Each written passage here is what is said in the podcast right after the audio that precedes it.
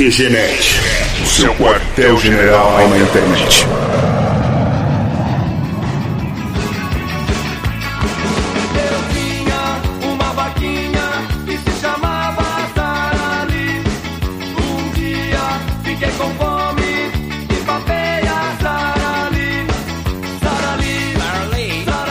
Começa mais uma edição do QG Podcast do QGNet.com.br. Aqui é o Marco e eu queria ver uma vaquinha para arrecadar fundos para saúde e para educação.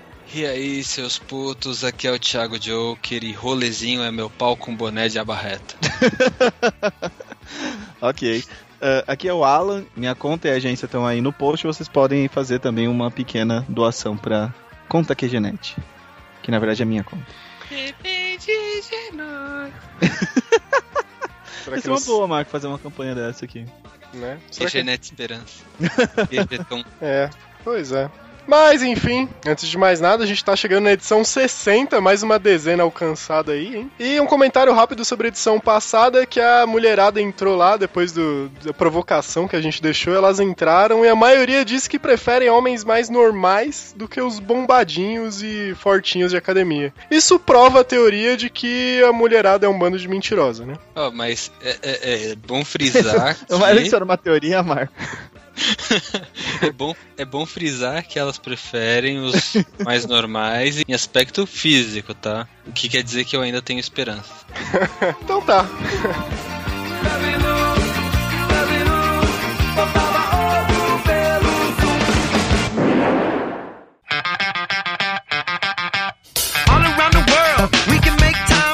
Bom, nessa edição a gente vai abordar dois assuntos que tiveram em pauta aí nesse último mês, na verdade, um assunto que deixou muita gente indignada, outro assunto que tava na boca do povo e assim você via bastante coisa sobre os dois temas no Facebook, né, em redes sociais em geral, além de noticiários, enfim, só se falava nisso. E os dois assuntos basicamente é a questão do rolezinho e das vaquinhas dos mensaleiros, mas começando pelos rolezinhos. Rolezinho, um fenômeno que seria a versão adolescente das manifestações que a gente teve aí em abril do ano passado, será? É, não. Na verdade, se eu não me engano, me corrijam se eu estiver errado, teve o ponto de, de ignição dessa coisa toda foi a proibição do Fernando Haddad de fazer baile funk na rua, né? É, exatamente, foi na mesma época. Mas é, não ficou claro pra mim, sinceramente, eu acho até que é um pouco de erro da mídia de uma forma geral. E quando eu digo mídia, não televisão, mas é, a gente mesmo no Facebook, jornais, internet de uma forma geral, que foi rotular essa parada como um mega evento, mas na verdade foi um negócio isolado que aconteceu ali que acabou se transformando num fenômeno popular, sei lá, né? Mas eu não vejo como uma forma de protesto em si. A galera, não sei se foi realmente com a intenção de fazer um protesto, porque de protesto pra mim não teve nada aquilo, mas foi algo que o pessoal achou divertido de fazer, começou a alastrar, alastrar e foi criado um pânico em cima do que foi noticiado, né? Até rolou depois uma versão no Rio de Janeiro, né? Que o pessoal se solidarizou com o evento que não foi bem aceito aqui em São Paulo. Mas o que me deixa puto foi terem transformado isso numa luta de classes, né? Pois é, totalmente sem necessidade, né? Porque assim, pelo que eu tava vendo, o rolezinho era uma galera que começou a se falar pela internet e simplesmente entrou no shopping lá. No começo, no primeiro foi o shopping Tatuapé. E o pessoal entrou correndo e gritando no shopping. Basicamente isso, assim. Pelo que eu entendi, não chegou a ter quebra-quebra e nem chegou a ter nada demais, digamos assim. Então, na verdade é, é o seguinte, né? Ah, de maneira geral, realmente foi uma resposta, vamos dizer assim, ao, ao pessoal de algumas regiões. Se eu não me engano, começou aqui em São Paulo em 2003, ou no, no finalzinho de 2003. E foi uma resposta realmente à lei do Fernando Haddad, que foi contra é, bailes funks nas ruas da, aqui da, da capital de São Paulo, né? Aqui não, que eu tô, não tô em São Paulo, mas é, em São Paulo. Ah, então, de maneira geral, o que, que a galera fez, né? Ela foi para um shopping específico, e teve mais de um shopping, se eu não me engano, foi uma ação coordenada que aconteceu em mais de um shopping. O primeiro E- foi no Tatuapé, se não me engano, né? Pode ser, alguma coisa assim. Depois foi no Aricanduva, que deu uma zona, enfim. Ah, principalmente ali na, na zona leste de São Paulo, né? Que é onde acontece bastante, né? Essa parte de ter funk, etc. E o pessoal gosta bastante de ter carro de som, né? Na verdade, sim, ter o seu carro e a galera acaba colocando uma porrada de som no carro, né? Só que em São Paulo, necessariamente, foi proibido.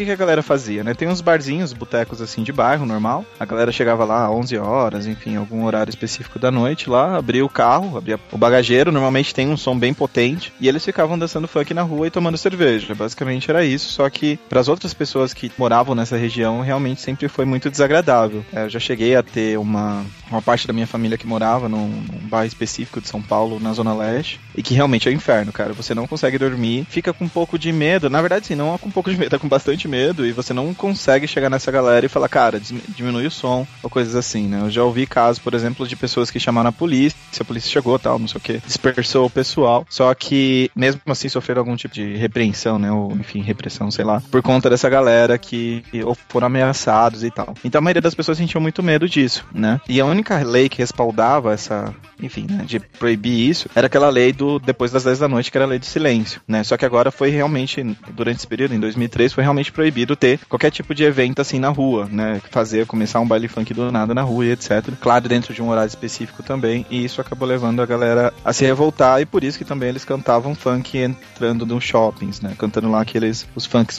ostentação e coisas desse tipo, né? Essa daí é a teoria por trás do negócio. Mas é, aconteceram vários depois, né? Então, assim, o primeiro parece que foi ok, não deu problema, mas um segundo aconteceu, acho que em dezembro, foi no Chapericanduva, e algumas pessoas também entraram lá no esquema, né? Ficaram sabendo do tal do rolezinho e começaram também a fazer saques, né? Então os comerciantes começaram a perceber que estava assumindo algumas coisas, a, a segurança não conseguiram dar conta, e daí eles tiveram que baixar as portas e o shopping foi fechado. Só que daí, as pessoas que não estavam participando da manifestação ou do, do evento lá acabaram sendo envolvidas também, né? É, teve até um final de semana que o shopping JK, Juscelino Kubitschek aqui da Zona Sul, ficou fechado também por conta de um possível rolezinho que ia acontecer lá. Mas assim, até esse termo rolezinho eu acho que surgiu de. Devem ter entrevistado a galera que tava lá gritando e alguém falou: ah, a gente só tá fazendo um rolezinho aqui. Deve ter vindo daí, né? Porque eu não imagino que realmente pensaram nesse termo para criar um evento com base nisso sei lá. Deixa eu perguntar uma coisa para vocês. Vocês acham que, por exemplo, nessa ocasião do JK, que proibiu a entrada de pessoas com certos tipos de vestimentas no espaço privado deles, né? É, vocês acham que houve preconceito? Mas era assim? Era só determinado tipo de roupa? Não era pro público em geral? Não. Ah, então, tipo, já não sabia de, desse detalhe. Se era assim, de certa forma acaba sendo preconceito, né? Cara, eu acho que sim, porque é um conceito pré-estabelecido que uma pessoa que tá vestida de um jeito tá entrando num lugar, então é um, é um preconceito. E por aqui ela tá vestida de determinada forma, ela vai ter um tipo de comportamento. Então ele tem um conceito pré-estabelecido. Então acho que sim, pode ser considerado preconceito. Nesse caso, né? Vocês viram um vídeo que saiu, acho que foi o Wall que divulgou até da tal, da, que eles estavam falando que é o vídeo das rolezeiras, né? Que é um vídeo que mostra uma entrevista com a galerinha, tipo, tudo adolescente, né? As meninas, sei lá, de 15, 16, 17 anos. Dizendo que ia no rolezinho, que colocava as melhores roupas e tinha que estar tá bonita, que ia pra pegação e tudo mais. Chegaram a ver esse vídeo? Sim. Eu cheguei a ver, ah, mas de maneira geral é isso mesmo, é como se fosse um baile funk que ia acontecer. As meninas realmente se produzem muito bem para ir em baile funk. Claro, tem até algumas certas marcas específicas que são mais idolatradas, né, pela, pela galera que gosta de determinado estilo de música, normal, né? E outra, quem na adolescência não vai no shopping atrás de um peguinha também? Acho que super natural até.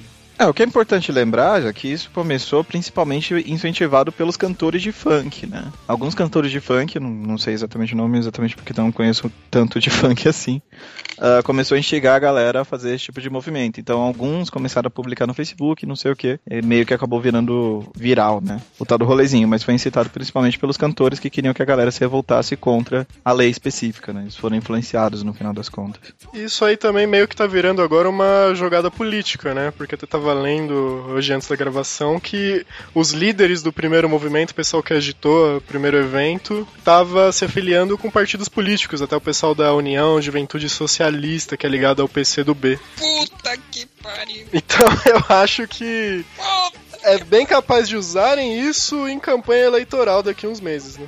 Aí eu te pergunto, quem tava mais desesperado pra juntar gente, cara? A UJS pra aceitar essa, essas tranqueiras? ou essas tranqueiras por entrarem pro JS? Complexo, né? Nossa, cara, o mundo tá ficando muito difícil de se viver, né? é, mas é que assim, né, cara, eu, eu acho que esse, esse assunto é muito difícil. É, eu acho que talvez um dos assuntos mais complexos que surgiram no- nos últimos meses aqui no. Enfim, no Brasil, do ponto de vista filosófico, sei lá. Porque trata da, da questão de concentração de renda mesmo. Enfim, né? Diferença e lutas de classe, blá blá. Pode dizer que sim. Né? Não que não necessariamente essas pessoas que foram lá, elas estavam necessariamente preocupadas com isso, mas se exemplifica muito forte essa questão de, por exemplo, você criar shoppings em São Paulo onde você não consegue chegar de ônibus ou trem. Cidade de Jardim, pra quem não sabe, é um shopping em São Paulo que você não chega a pé, nem de ônibus, nem de condução, nada. Você tem que ir ou de carro, ou com alguma coisa assim, ou de helicóptero também é possível, de tirolesa, sei lá, né? Tirolesa. Eu, eu, eu vou dar uma opinião meio polêmica agora. Mamilos! Momento Juquerino polêmico. Cara, eu não consigo ver essa questão como uma luta de classes. Por quê? Na minha opinião, o espaço do shopping é um espaço privado. Os administradores do shopping podem. Meu, se eles não quiserem que um cara vestido de palhaço entre, eles podem não deixar, entendeu? Porque é, é um espaço que ah, junta vários comerciantes com o intuito de fazer o comércio certo? Se tem algo que atrapalha isso, eles têm todo o direito de proibir que alguém entre assim. Aí dizem que ah, é porque determinada classe não pode entrar. Numa boa, se vai um monte de gente de camiseta vermelha começa a fazer exatamente essa mesma coisa, vai rolar um preconceito com pessoas de camiseta vermelha. Se fosse terno e gravata, cara, eu lembro uma época que tava tendo muito assalto que a, a joalheria que os assaltantes entravam de terno e gravata na- nas lojas. E cara, quando entrava alguém de terno e gravata num shopping, meu, era segurança colando junto. Faz Sabe? sentido. Então, eu, eu, eu não consigo ver, ah, porque eles são de determinada classe social. Meu, numa boa, não, não, não consigo ver, não consigo. Tem mais relação com comportamento, na verdade. né? Exatamente. É, eu, eu acredito que até certo ponto, sim. De uma maneira geral. É que é um pouco difícil, meio complexo falar com esse assunto. Obviamente, eu também não sou, sei lá, um antropologista, não sou especialista nisso. Mas é, eu acho que sempre existe algum choque social entre as classes, né? Em determinados formatos. E não necessariamente estou falando de classes econômicas A, B ou C, etc. Tô falando talvez mais do conceito de tribos mesmo. Né? De você ter o pessoal que é do funk ostentação, que na, na verdade, de maneira geral, não são pessoas sem grana. Tem galera que tem grana, sim, lá que de alguma forma tá envolvida, etc. Você vê muito pessoalzinho. Inclusive, não sei se vocês já ouviram funk ostentação, mas algumas das letras, né? Ah, e fala bastante de algumas marcas específicas. Fala, sei lá, de Oakley, de, sei lá, Planet Girls, esse tipo de marca que normalmente, enfim, que a galera gosta, né? E essas pessoas também não gostam quando, sei lá, chega um cara de Lacoste ou, sei lá, Tommy lá na, na baladinha deles ou no funk deles pra curtir lá. Eles de alguma forma vão ter um certo preconceito porque, ah, sei lá, Mauricinho, blá blá blá. E o contrário também é verdade, né? Tipo, as pessoas não se sentem confortáveis quando você tem um tipo específico de, de pessoas com gosto ou estilo, etc., ou de uma tribo específica, de alguma forma invadindo seu espaço. Né? E de, de- os dos dois lados ia, iria ter algum tipo de conflito, né? Então, assim, se fosse, sei lá, um monte de Mauricinho pro funk lá na favela ou alguma coisa assim, não necessariamente na favela, teria resistência, como também o contrário é verdade, né? Que foi, na verdade, as pessoas tentando entrar no, nesse ambiente que normalmente elas não estão acostumadas. Sei lá. Enfim, fica aí a provocação para os nossos ouvintes. Acessem lá qgenet.com.br, deixe o seu comentário, o que, que vocês acham dessa questão do rolezinho, se é preconceito ou não, se eles devem parar ou se devem continuar. Digam lá o que vocês acham, sem pudor. E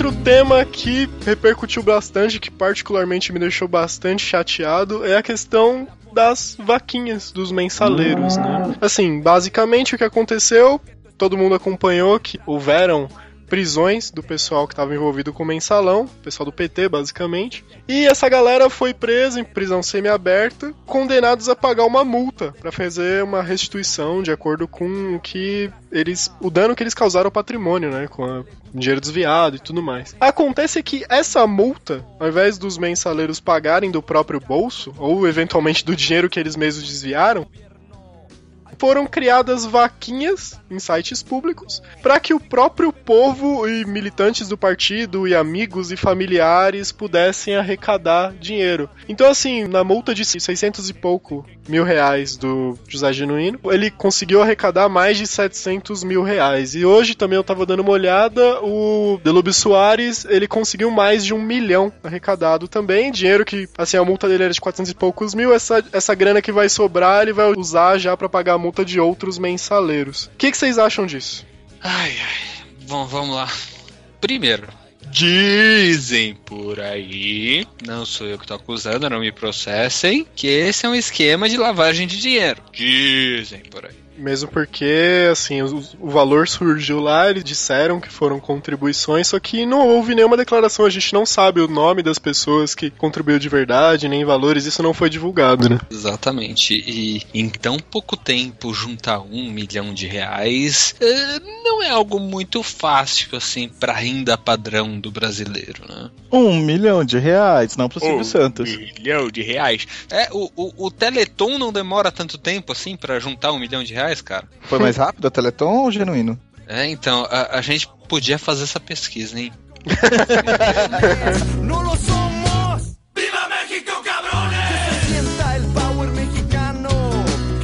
Cara, eles disseram e declararam e agradeceram ao público pelas contribuições, só que depois de todas aquelas manifestações e tanta tanto voto de consciência que as pessoas divulgaram, eu prefiro acreditar que foi algum tipo de desvio ou lavagem de dinheiro. Não é possível que o povo, depois de toda aquela movimentação, foi estúpido o suficiente para contribuir com a multa de um cara que foi condenado por desviar dinheiro público. E assim, se ele foi condenado, foi provado que ele foi desviado dinheiro público. Então, tipo, a galera tá sendo conivente com isso, não é possível. É a mesma coisa que um cara me assaltar, ser preso e eu ir lá pagar a fiança do filho da puta, cara. Pois é. E essa galera ainda tá lá em prisão semi-aberta, tudo trabalhando com empregos bons, com salários ótimos. O próprio Genuíno foi divulgado que ele alugou uma mansão, acho que era 10 mil reais por mês ou 4 mil reais por mês, que é o lugar que ele ia passar essa prisão domiciliar dele, né? Porque ele também tá com problemas de saúde. Cara, não faz sentido. Nenhum, sério, não faz. Eu achei Cara, legal. eu- eu... doei meu dinheiro lá. Eu também dei meu suado dinheirinho lá, porque eu podia. Cara, eu podia o pior- no cu, eu podia enfiar no cu, resolvi enfiar no cu de outro jeito. É, cara. Então, na verdade, tem, tem vários fatos que são engraçados, né? Tem um pessoal que começou meio que fazer um, um protesto e colocar um dinheiro Gary, né? No, no, no caixa eletrônico, né? Tem uma galera que colocou várias fotos do Sérgio Malandro, enfim. Coitado da pessoa que tava recebendo, contando esse dinheiro, né? Porque, na verdade, Genuíno não foi sacaneado. Quem foi sacaneado foi o funcionário do banco, enfim. É, mas os valores acabaram no final das contas sendo validados, inclusive esses dois, o Genuíno e o Delube, já pagaram, né, as multas deles. Ah, e que fique claro que não é fiança, né? Eles vão continuar presos, isso é só uma multa que eles foram condenados a pagar. Cara, mas eu, eu- sabe o que me deixa mais emputecido? Meu, eu aposto que qualquer um desses malucos pudessem, né? Começa por aí, pudessem. Acho que não vão poder, espero que não possam. Concorrer às eleições esse ano, eles teriam chance de ganhar. Cara, se teve quem depositar dinheiro pra eles, teria quem votar também. Tem gente que acredita neles. Enfia dinheiro no cu e enfia o voto no cu também. É, ué. Ah, mas querendo ou não, cara, é, eu já conheci algumas pessoas que são filiadas do- ao PT e tudo mais, continuam filiadas ao PT mesmo de- depois de tudo que aconteceu, né, de toda essa, essa história do mensalão e etc. E as pessoas, sim, elas já pagam uma mensalidade, né, ou pagam, enfim, não lembro exatamente se é uma mensalidade, se é mensal ou se é anual, mas elas pagam e continuam contribuindo com o PT, né, as pessoas que são filiadas. E além disso, obviamente, elas foram e doaram dinheiro, né? Assim como as pessoas doam dinheiro para um pastor picareta trocar de carro, sabe? Falar, ah, estou para cuidado do pastor, não sei o quê. Igual esses vídeos que você pode achar na internet, né? Então é mais ou menos por aí, eu acho, né? Meio que, inclusive, algumas das pessoas, não necessariamente todas, né? Elas levam em consideração essa filiação a um partido quase como um, um extremismo religioso. Então vai ver que talvez seja por isso também que conseguiu essa grana tão rápida, né? Que tal, algumas pessoas que são filiadas a partidos políticos, ela tem muito, é quase uma religião para ela, né? É, pois é. Isso me assusta muito com a proximidade das eleições. De verdade. Sim, mas é, nesse caso eu, eu não sei. é, teve alguns, enfim, não sei dizer se é juiz ou, enfim, alguém, algum promotor do Ministério Público que pediu investigação sobre esse dinheiro e pediu pra embargar, né? Não sei. Não sei se deu alguma coisa, se o, o, Ministério Público acabou intervindo mesmo, mas eu cheguei a ver umas notícias falando sobre isso. É, não sei não, viu? Eu, não cheguei a ler sobre isso não, mas eu imagino que dificilmente eles vão voltar É, atrás, mesmo porque já porque foi que- aceito, né? Sim, mas querendo ou não, não foi feito nada de legal nesse processo, né? São só pessoas que acreditam que tem uma causa e que doam dinheiro pra isso. Por isso Pois. que eu digo, doem dinheiro pra minha conta. É um assunto complicado, né? Não- Também é outro assunto extremamente difícil de falar, né? Porque é, o que eu não consigo entender é o que leva as pessoas a doar esse dinheiro, assim como eu não consigo entender o que leva as pessoas a doar dinheiro pra um pastor picareta. Alguma coisa nessa direção. É, só um fato interessante pra gente deixar, né? Já que a gente tá falando de doação de dinheiro e, e coisas assim, etc. É interessante como as pessoas, quando elas se unem, né? Mesmo num espaço de tempo muito pequeno, elas conseguem, cara, juntar uma quantidade de grana gigantesca que daria pra fazer muita coisa, né? Pra você ter ideia, pra você terminar, por exemplo, acabar com a fome no mundo, né? Existe um estudo, não lembro, enfim, se foi feito pela. Ah, não, foi feito pelas Nações Unidas, que você precisaria simplesmente de 30 bilhões de dólares por ano pra acabar com a fome mundial. Não, não era E bilhões não, era milhões. Não, acho que são bilhões, se eu não me engano. É, eu acho Enfim, que são algum- milhões. alguma coisa assim. E, cara, é pouco dinheiro, entendeu? Perto do que, na verdade, se a galera, tipo, no Brasil sozinho, conseguiu juntar essa quantidade de grana num espaço de tempo tão curto, né? Que eu não, não lembro exatamente quantos meses foram, um, dois meses, etc. Mas você conseguiria acabar com a fome no Não, mundo de um o- jeito muito simples, né? O do Genuíno foram sete dias, o do Delúbio foram oito. Então, tipo, é um absurdo, cara. Olha a quantidade, como as pessoas poderiam mesmo acabar com a fome no mundo, sabe? Ninguém mais ia dormir com fome. Isso, eu não- sei lá, cara. Eu acho que é muito louco pensar nisso. Pensar que as pessoas preferem gastar dinheiro com, sei lá, pagando uma multa assim do que necessariamente ajudando em outras coisas, né? Sei lá. É, cara, pen- pensa nesse dinheiro investido em qualquer coisa. Em hospital, em, em escola, sabe? Não daria pra montar, tipo, ah, todos os hospitais resolver o problema do Brasil, mas, cara, daria pra montar um puta centro que ajudaria uma região razoavelmente grande, sabe? Não, mas é, como se você conseguisse em oito dias o dinheiro necessário pra criar um hospital animal numa cidadezinha X que não tem nenhum hospital.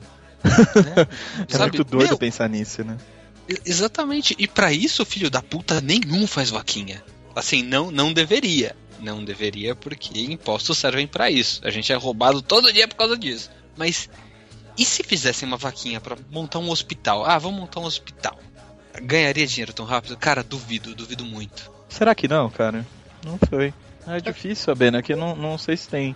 É, não sei. É uma iniciativa que alguém podia tomar, né? De repente aí, algum ouvinte do podcast tiver a fim de mudar o mundo, tenta isso, faz uma vaquinha aí. ó. Conseguiria. aliás, tem o conseguiria, site Vaquinha, certeza.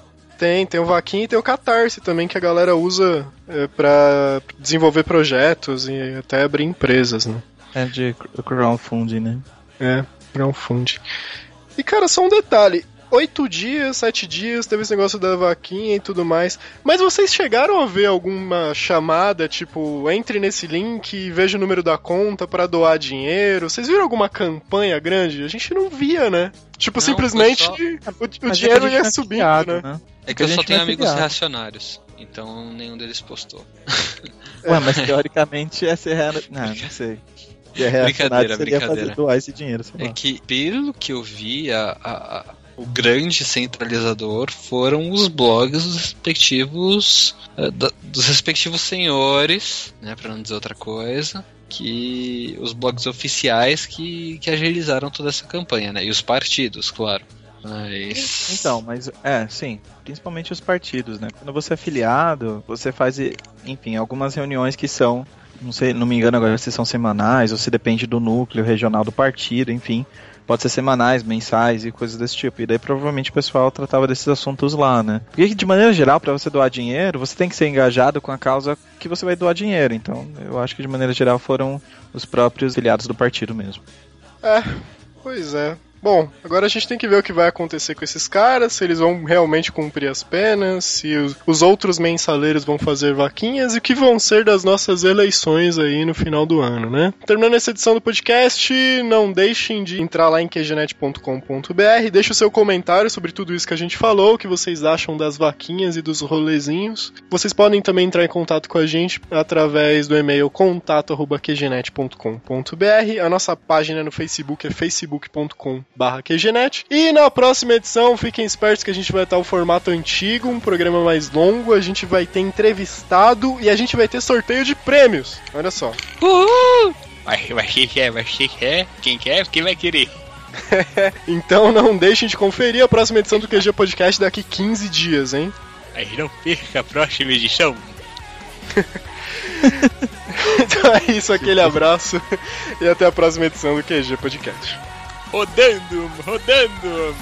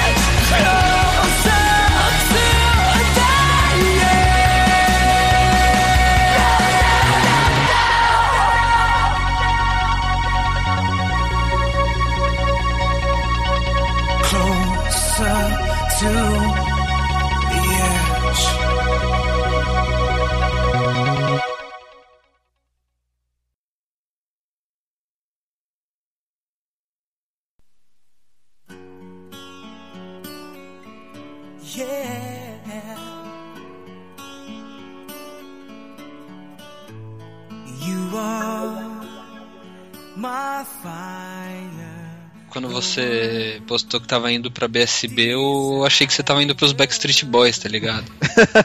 É, agora, desculpa gente, agora eu faço parte dos Backstreet Boys. É, tipo.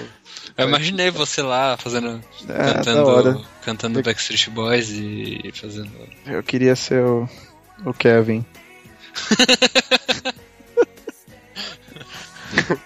Ok, Marco, você já tá gravando, né? Claro, velho. não passa os bichos. Só pra saber, só pra saber.